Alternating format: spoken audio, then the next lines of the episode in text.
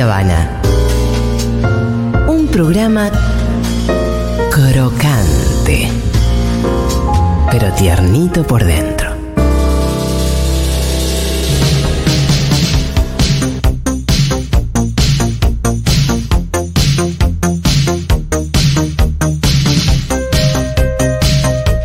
Bueno, muy bien, bienvenido Lucas Fauno. ¿Qué tal? ¿Cómo va, señor? Bien, tranqui, ¿qué decir? Todo tranqui, Acá. todo tranqui. Estoy eh, como en un modo de Unos alegar, días de lo más tranqui. alegando D-word, o sea, de una manera. eh, nada, obvio, antes de empezar con la columna de hoy, hoy vamos a hablar de, de deportes Ajá. y, y demás, para seguir en el, en el, ambi- en el espíritu mundialista. Sí, ¿qué tenés para.? Eh, agregar? pero no, an- antes un pequeño, dos pequeños paréntesis.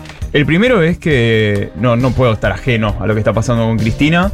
O sea, como puto, ¿eh? Lo hablo, lo hablo como trolo, lo hablo como persona que tiene un matrimonio igualitario y, y repito lo que dije cuando fue el intento de magnicidio. Eh, tanto Cristina como lo que ella simboliza también representa y lo dijo ayer. Ella habló de derechos humanos y parte de esos derechos humanos de los que habla Cristina son la ley de identidad de género y son matrimonio igualitario. Y de vuelta, voy a decir exactamente casi lo mismo que dije cuando fue el intento de magnicidio. Cristina no es Jauregui, Cristina no es Loana, pero Cristina fue la persona que articuló para que esas voces lleguen a esos espacios. Cristina no, no es que lo hizo, lo, hizo el matrimonio igualitario Además, la ley, pero los articuló. gobiernos populares propician contextos en donde se puede avanzar en la conquista de derechos. Después, ¿quién hace eso? Bueno, seremos nosotros, la militancia. Como decías vos que ayer en la reunión parece que Cristina le dijo, todos tienen un, el bastón de mariscal de campo, dale, delen, delen. para mí tiene que ver con eso, ¿entendés? Tiene que ver con, con entender de que estos gobiernos son los gobiernos que con los que no se propician las leyes. Digo, eh, Gabriela Michetti en su momento votó en contra del matrimonio igualitario y, no, es una persona, es la persona que luego fue vicepresidenta, entonces no es menor. Entonces, antes de arrancar, repito esto, lo que pasó ayer con Cristina pasa con los derechos humanos, pasa con los derechos de las diversidades, que estamos, ni siquiera, ni siquiera estamos en el comienzo de nuestras luchas, porque todos los, tanto ley de inclusión laboral travesti trans, hasta te diría que matrimonio igualitario y ley de identidad de género son inicios de luchas gigantes. ¿Por qué? Porque las compas siguen muriendo. Porque Sí. a las personas, a los putos nos siguen cagando a piñas en la calle. Porque a las tortas las siguen rajando de los laburos y negando derechos. Pero estamos en un camino. Y me parece que como persona de la diversidad sexual, eh, como puto, no podemos quedar ajenas, ajenos, ajenes a lo que pasó ayer. Eh, eh, porque eso no está lejos. No está lejos. Y sí me preocupa que cuando se dan estos debates, no, no lo podamos pensar también desde las diversidades sexuales y demás. Porque siempre quedamos como por fuera del debate. Esto de que, para mí, toda noticia es LGBT. Sube el. O sea, sube el subte. Y si no tenés, si no puedes acceder a un laburo porque sos travesti, obviamente no lo vas a poder pagar. Entonces, lo que pasó ayer también nos tiene que convocar desde los derechos de las personas de la diversidad sexual. Nada.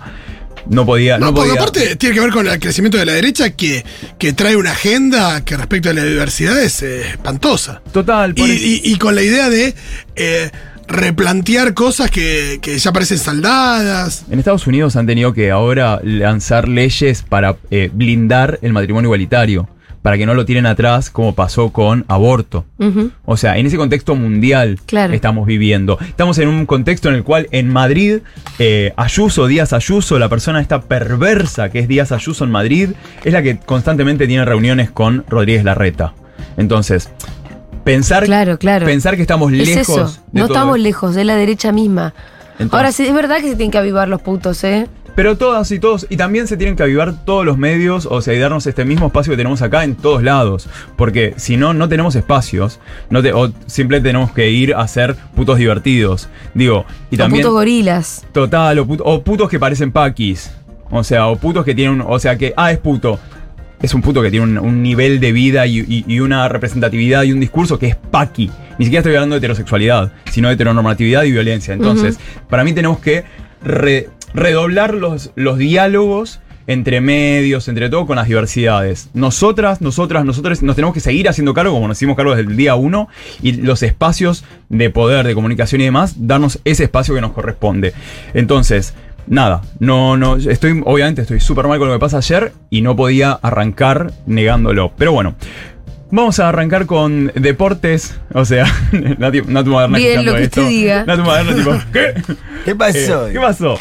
No, ¿sabes qué? El sábado tuve el gustazo, el orgullo de ir al CENART, Ajá. Ah, que eh, estuvieron eh, los yacarés. Mirá. Los yacarés, que los hemos nombrado acá, que es un equipo de deportes LGBT. eh, hicieron un encuentro, torneos, hubo torneo de vóley, eh, fútbol, básquet y demás. Y estuve ahí jugando un rato al vóley. Ajá, ¿qué onda? fue? ¿Vos te metiste en cuál? ¿En el que pensaste que era más no, fácil? No, no, no, yo no. No, jugaban torneos. Sí. Vinieron, to- vinieron equipos de todo el país. Sí. Vinieron de Córdoba, de Santa Fe, otros acá también de, de, de Cava, también de Gran Buenos Aires y más. Estuvo muy bueno y fue un encuentro esto de las diversidades. De hecho, tenemos ahora dos audios de Guille, de Yacarés, que nos va a contar un poco más. Pero quería hacer como esta intro de. Por primera vez, ¿sabes qué me pasó? Al verles ahí en la cancha, decís, che, ¿sabes que yo puedo? O sea, yo le tengo terror, imagínate al volei.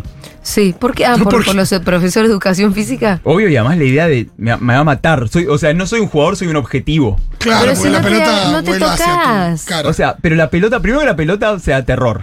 Segundo que tipo. Y de repente nada, la vi a la negra de mi Peguino, que, que le mandamos un abrazo, que tiene la rodillita ahí media en una, eh, rematando y decir, para si esa marica puede hacer eso. Ay, ¿por qué no, por qué no voy a poder yo, ¿Por no es a cierto? poder? Está bien, la nena me- eh, Emi me lleva una cabeza y media. Pero nada, fue, fue muy, muy emotivo. Y pensaba, por ejemplo, en recién en mayo del 2022 salió por la segunda persona en, el, en las primeras ligas de fútbol inglés.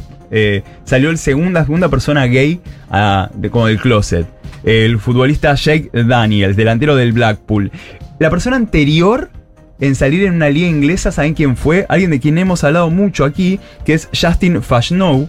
Justin Fashanu es un jugador de fútbol eh, que en el año 1980 fue el primer jugador de fútbol eh, negro en obtener un pase de, creo que de millón de libras. O sea, directamente fue un récord.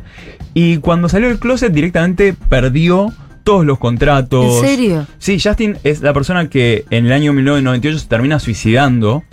Luego de que se tuvo que ir a Estados Unidos, de que lo acusaron de abuso en un juicio que quedó eh, concluyo, que concluye sin pruebas, y él se termina suicidando. Por eso, el 14, el 19 de febrero es el día del futbolista eh, en- y de la diversidad en el fútbol por este Justin. Y lo que me causó, lo que me llamó la atención fue que en mayo de este año fue, salió la segunda persona y la anterior fue Justin Fashanu, que les recomiendo busquen la y muy columna loco porque estamos de hablando de decenas de miles de jugadores que pasaron. Total. Y estamos hablando también de un mundial en Qatar que, que más allá de todo lo que ya hemos hablado, eh, no le- la FIFA no les permitió a los jugadores usar el brazalete arcoiris.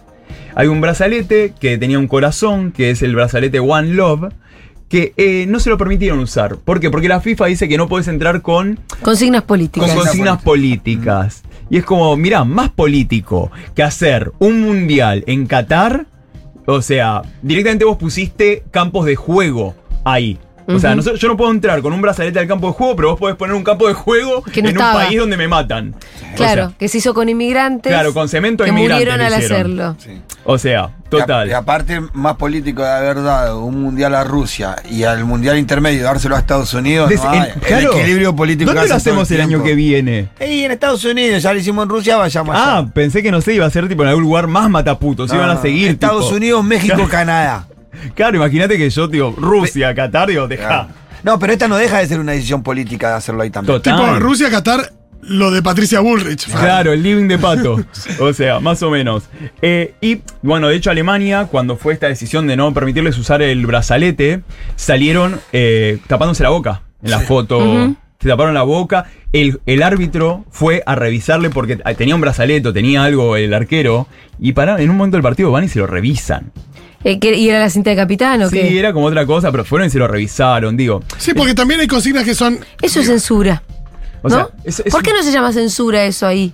Pero además eh, es violento y de vuelta, o sea, vos no me dejás llevar al campo de, de- al campo de juego esta imagen, esta idea política, ahora, pero yo sí tengo que ir a, a tu lugar donde vos llevaste el campo de juego. Bueno, y vieron ese chabón. Perdón, hay Sí. periodistas que tienen, no sé, pertenecen a un canal de no sé dónde, que vieron que lo- muchas veces los logos de los canales, que yo, el logo de la NBC, Sí. que tiene como un cisne con diferentes colores, como de la parte de atrás, un, Sí. un pavo real, eh, tienen eh, diferentes colores porque hace a la televisión y qué sé yo, y más de uno eh, tuvieron que ir a revisarle si era, si era la bandera del orgullo o eran Las líneas. colores juntos. Las Era líneas de la remera blanca de la selección argentina también fueron revisadas. Sí. Tiene un color de más. Por eso zafaron. No, y también está la bandera, hay, hay otra que es con- son los colores como de la, hay una bandera como de la paz, que tiene también diferentes colores, Claro, que es con, la que entró, horizontales. es con la que entró el chabón este que se metió en el campo de juego. No era, claro, no era la, una- la bandera No, pero a la vez él dice en su, en su Instagram. Dice que es por los derechos humanos, por la diversidad. Sí, Digo, está el claro. loco no se metió con la. No fue tan boludo de meterse con la de la diversidad. Está preso a nivel- dentro de claro, porque- años. Pero sí se metió con la de arcoiris, que es de la paz. Tomá. Anda, digo, y que tengamos que pensar, bueno, ¿se acuerdan que el año, eh, el mundial anterior en Rusia, un grupo de activistas se mandaban con camisetas de distintos países y formaban entre Los ellos la bandera del arco iris, se movían en bloque. O sea, estrategias. Pero bueno, tenemos un audio de Guille. Guille Jiménez es eh, una de las personas de Yacarés, este equipo de deportes que organizó el, en el cenar el día sábado, que le pregunté cuál era, para qué estábamos, para qué nos encontrábamos ahí y por qué era tan importante esto. Y nos mandó dos audios. Este es el primero. Hola, mi nombre es Guille Jiménez y soy referente de volei en Chacarés, Buenos Aires. Yacas es para nosotros un espacio seguro. Eh, un espacio seguro es un lugar en donde las disidencias no tenemos que estar preocupadas por la violencia, el acoso, la hostilidad que estamos acostumbrados a recibir en otros ámbitos. Un espacio eh, en donde solo tenemos que preocuparnos por desarrollar nuestras habilidades deportivas en un contexto de contención, en un entorno amoroso.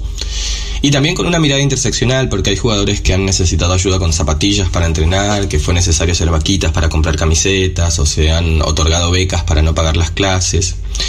Y es un espacio en donde es muy importante el afecto, porque muchas veces nos fue negado afuera. Y más allá de la violencia patriarcal eh, del deporte para con las disidencias, nos topamos también con muchas otras cuestiones, porque mm, todavía en el deporte existe el gran debate entre lo competitivo y lo recreativo. Y nosotros, que de por sí no pudimos entrenarnos la misma cantidad de años que, que heterosis, creemos que existen los intermedios, que hemos podido fortalecer nuestra autoestima deportiva y nos encanta ganar como equipo, por supuesto, pero no a cualquier costo, no dejando de lado el abrazo con las disidencias y siempre respetando y acompañando los tiempos de cada una. Porque todavía hoy se sigue hablando de ventajas competitivas, por ejemplo, de las feminidades trans que quieren competir en ligas, y nosotros creemos que es un reduccionismo biologicista muy peligroso, porque detrás del argumento de la ventaja competitiva se esconde el entonces no podés jugar con nosotras, sumándose esto a una larga lista de no podés para el colectivo, no podés quedarte en casa, no podés acceder a educación, salud, trabajo formal, etcétera. Bueno, cuántas ideas. Total, me quedo con, con parte de, bueno, escuchar a Guille es siempre increíble. Eh, Guille también planteaba esto, ¿no? De, de que no es solamente la restricción al campo de juego. Pensar de que nosotras como, disidencias y demás hemos sido expulsadas de la posibilidad solamente de pensarnos en entrenamientos. Llegamos de otra manera. Yo, a mí me encanta jugar al fútbol. Sí. Pero nunca pude, pensé que yo podía. O cada vez que me metiera, hostil. Claro, claro. Era hostil y terror. O sea, volei. Yo el otro día a ver jugar al volei. Y que además venga otra de las maricas de Yacas y me diga, toma, ¿peloteamos? Y que yo de, de pierda ese miedo, entonces diga, bueno, puedo. eh, te, te cambia mucho. Y esto de pensar, che, yo puedo estar acá. Y lo que decía Guille con respecto a las identidades travestis, trans, que de vuelta, eh, lo estamos diciendo en contextos donde, por ejemplo, en Europa se está debatiendo la ley travesti trans y parte de la oposición de a ello, ¿quiénes son? Son las terfas. Entonces, eh, pensar a lo trans como lo enemigo y demás, poder desarmar esos pensamientos. Hace poco en Estados Unidos, eh, la campeona, hubo una campeona, Lia Thomas, que ganó en, la, en una liga universitaria, y abrió todo un debate al punto tal de que, por ejemplo, en Ohio, en Estados Unidos, en, en Ohio, el Partido Republicano quería eh, hab- habilitar una ley que permita que a las nadadoras mayores de 10 años le puedan hacer exámenes para ver si eran mujeres. O sea, y todo esto se, se basa en un, además, en un binarismo donde no pensamos en, no solo en personas travestis trans, en personas intersex. Hay personas con, con otras situaciones morfológicas y demás. No estamos pensando tampoco en que, ¿qué pasa cuando las categorías son mujer, hombre? ¿Y qué pasa con una persona no binaria? Porque de repente, bueno, entra, entra la persona eh, travesti trans, una feminidad, listo, va a la liga masculina o va a la liga eh, femenina. ¿Qué pasa con una persona no binaria? ¿Qué pasa con quien está por fuera de eso? O que te digan, bueno, vos tenés una ventaja. ¿Cuál es la ventaja? Esta idea de, ah, pero hasta pasa, no sé, en el cotidiano, abrilo vos que sos hombre, y yo miro. ¿Cómo? ¿Qué? O sea, y, y sobre. Claro, yo. ¿Qué? Y sobre lo no binario, eh, también nos habló Guille en este segundo y último audio. Y ni hablar de las identidades no binarias, que no nos sentimos cómodas o que nos sentimos excluidas en las categorías masculinas y femeninas de las competencias de la mayoría de las ligas. Es mucho laburo que queda por hacer en el deporte eh, y por eso existen espacios como Yacarés y la red Tercer Tiempo, de la cual Yacas también forma parte, que mm, agrupa otros espacios de deporte inclusivo del país, por supuesto con sus diferentes miradas, sus diferentes procesos e inscripciones geográficas, pero que nos permite vivir la realidad que muchos heterosis tuvieron, la de poder viajar a torneos por el país, la de poder crecer deportivamente, interactuar, jugar con pares de otros equipos. Para nosotros, Chacas no es solo un espacio deportivo, es un espacio de contención, es un espacio de apañe y sobre todo un lugar que reconoce el derecho al juego para todos como derecho humano. Eh, y un lugar donde le damos también revancha a nuestras historias personales con el deporte y con amichas que están en la misma, historias que en su gran mayoría fueron expulsivas. Bueno, la red Tercer Tiempo que nombraba recién eh, congrega, o sea, une a todos estos espacios de todo el país. A Yacas lo pueden encontrar como Yacarés BA, Yacarés BA de Buenos Aires en, en Instagram. Bien. Y es un espacio que te puedes acercar. Esto, yo ya quedé el lunes que viene a ir a volei, aterradísimo. Guarda que tenés que alternar bien con tu familia también. No, obvio- bueno, ¿sabes qué O sea, hay? guarda que. No, no, no, hay un link, eh, o sea, Yacas vienen a entrenar. Ah, no, qué bien. Yacas vinieron a entrenar Hay con sinergia. Tropicalia. Sí, bueno. eh, Madre Yacas también, Guille vino, eh, vienen a las balls y demás. ¿Pero por qué? Porque de vuelta, eh, no es que quedamos por fuera de los campos de juego. Quedamos por fuera de la sociabilidad, quedamos por fuera de un montón de cosas. Guille recién hablaba del derecho, del derecho humano a poder hacer deporte. Claro. O sea, te lo digo, lo- por ejemplo, con vos, Pítulo, Charlo, o sea, ¿vos te imaginás tu vida sin haber tenido tus partiditos? No, no, no. No, el deporte para mí es. Porque aparte los valores que te inculcan determinados deportes, ¿no? Yo aprendí el juego en equipo, la solidaridad jugando a la pelota. De depender del otro, no, no solo no ganás. Entonces vas, vas adquiriendo valores, te relacionás, generás amistad. Sí, compartir un espacio de placer también. De- de- digo, te simplemente como eso también, ¿no? Una cosa lúdica. Sí, sí, sí. Digo, dentro de un mundo que día a día te golpea, eh, es verdad que, es- que es compartir eso. Sí, ese, ese dicho que, que- que yo juego, a mí me gusta jugar a la pelota. Es- eh, a veces jugás una hora. Es, esa horita que estás corriendo atrás de la pelota, el mundo desaparece. Total, y sabes? Desaparece, ¿no? Lo hermoso, lo hermoso de- del sábado era ver equipos como Yacarés, donde sabes también que había, había identidades que históricamente fuimos expulsadas y excluidas. Claro. Porque no eran solamente, por ejemplo, cuando jugabas Yacas, vos veías que no había solamente varones cis gays. O sea, había personas no binarias, personas trans, todo tipo de feminidades, había compas tortas en, en toda la cancha. Y decís, no es solamente eso, es también que, que se habilite la posibilidad de, bueno, somos cinco. Además, yo tuve sí, mis preguntas al lado de la cancha. ¿Qué? A ver, ¿qué? ¿Cuál, es gol? Ah, dale. En el boy, yo, eh, es gol. No existen los No, y lo goles. primero que se me rieron fue, imagínate cuando vino la pelota hacia Claro. mí. Y vos dijiste, ¡ah! Y saliste para el costado. No, no, levanté la gamba que era tipo en un relieve. Ah, o sea, pero digo, tiene mucho que ver con de repente ver, eh, entender que también es- podemos jugar, ¿sabes quiénes? Lo- lo- los, los patadura, ¿viste? Donde te dicen, bueno, mira, equi- equilibramos. También eso es de la diversidad, ¿eh? Lo queer no es solamente nuestras identidades. Lo queer también es decir, bueno, ok, vení vos, el que siempre estuvo en la banca, la persona que siempre estuvo ahí en la banca, bueno, vos también vení. O sea, eso también para mí es lo queer, ¿eh? No, no tiene que ver solamente con si soy puto, si soy bichoso. O sea, no, también tiene que ver con eso. Con el excluido. Claro, con decir, bueno, vení. O sea, vos también sos parte de esto y de repente, ¿sabes qué fuerte es encontrarte co- con tu casaca, con tu nombre, ¿entendés? Poder ponerle tu nombre o poder poner atrás, puto. Ah, ¿Qué número le ponemos? 69. Eh, Todo arcoíris y demás. Digo, eh, por eso me gustó tanto lo que, lo que habló Guille de hablar el acceso al deporte Como derecho humano. como derecho humano.